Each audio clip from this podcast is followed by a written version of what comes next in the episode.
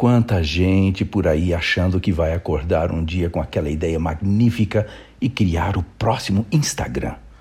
Talvez você. E como isso ainda não aconteceu, você pode estar estacionado na sua vida. Mas é um tremendo engano. As boas ideias surgem ao longo do tempo e prosperam em ambientes apropriados. Existem ambientes que estimulam a criatividade e impulsionam as pessoas a níveis superiores de desenvolvimento. Fórmulas prontas para gerar ideias maravilhosas não existem. Grandes inovações criadas até hoje não resultaram de prodígios, de talentos individuais ou de mentes superiores. As maiores invenções precisaram de ambientes propícios onde elas floresceram e de mais um elemento importantíssimo.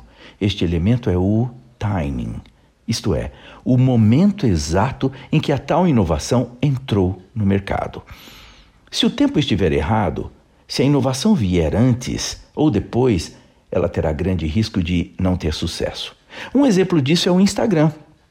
Um dos fundadores do Instagram foi um brasileiro, o aplicativo foi vendido 18 meses após sua criação por algumas centenas de milhões de dólares para o Facebook.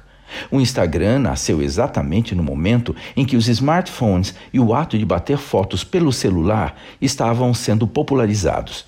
Este foi o timing ideal.